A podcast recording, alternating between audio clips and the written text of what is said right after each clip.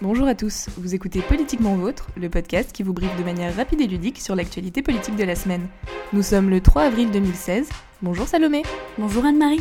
Au menu aujourd'hui Au menu, nous parlerons élection présidentielle, voile islamique et alcoolémie.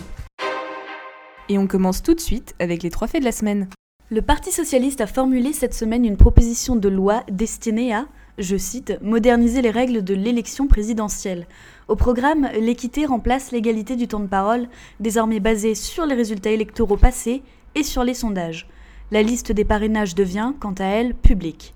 De quoi faire du candidat de petit parti une espèce en voie de disparition dans les médias. François Hollande a annoncé le 31 mars sa décision de clore le débat sur la déchéance de nationalité, abandonnant ainsi la constitutionnalisation de l'état d'urgence. Trois mois, une perte de crédibilité et une forte division de la gauche plus tard, le parti de l'abandon a finalement été pris. Tentative de réunification ou impuissance passagère de la part du président, le mystère reste entier. Jeudi 31 mars a eu lieu une nouvelle manifestation contre la loi El Khomri. Un mouvement d'une intensité d'un cran supérieure aux mobilisations précédentes, 390 000 manifestants selon la police contre 224 000 le 9 mars. Une tendance crescendo témoignant de l'exaspération de la jeunesse et des salariés.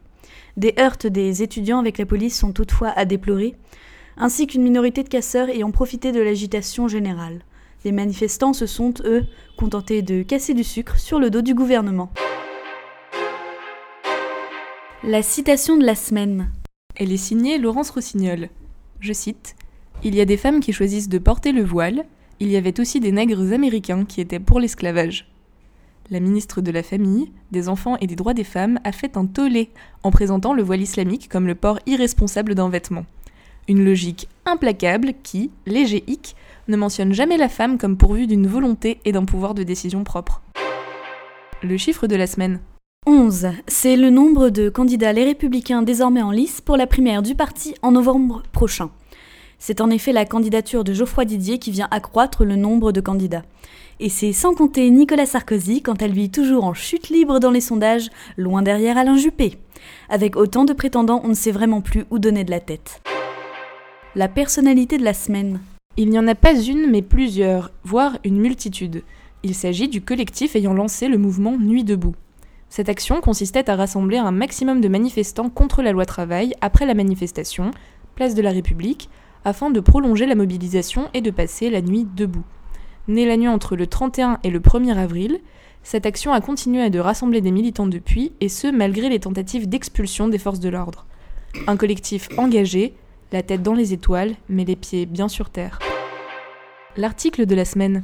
L'article de cette semaine nous vient de Slate et il nous apprend que plus votre taux d'alcool dans le sang est élevé, plus vous avez de chances d'avoir des avis politiquement conservateurs.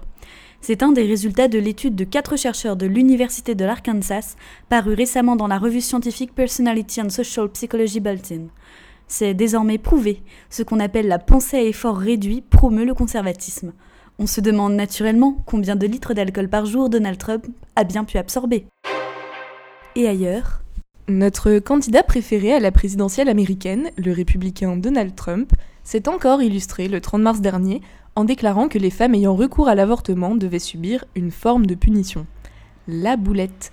En pensant charmer un public conservateur, Trump s'est en réalité mis à dos celui-ci, n'ayant jamais prôné une condamnation des femmes décidant d'avorter. Le candidat, réalisant son erreur, s'est rapidement rétracté en déclarant qu'il signifiait en réalité punir la personne pratiquant l'avortement et non celle le subissant. Donald Trump, pro-life ou pro-marche arrière, on ne sait plus trop. Merci d'avoir écouté Politiquement Vôtre, le podcast réalisé par les rédactions de Radio Londres et du Carnet Politique. Vous pouvez nous retrouver toutes les semaines sur iTunes, SoundCloud et nos sites respectifs. N'hésitez pas à partager ce podcast sur tous les réseaux sociaux et à réagir sur Twitter. Faites-le vraiment en adressant vos tweets à Carnet Politique et Radio Londres-du-bas FR. Ce podcast était présenté par Anne-Marie Manolé et Salomé Lecroc. Il a été écrit avec l'aide de Milan Malik et monté par Anne-Marie Manolé. Nous nous retrouvons dimanche prochain. D'ici là, passez une excellente semaine. Politiquement vôtre.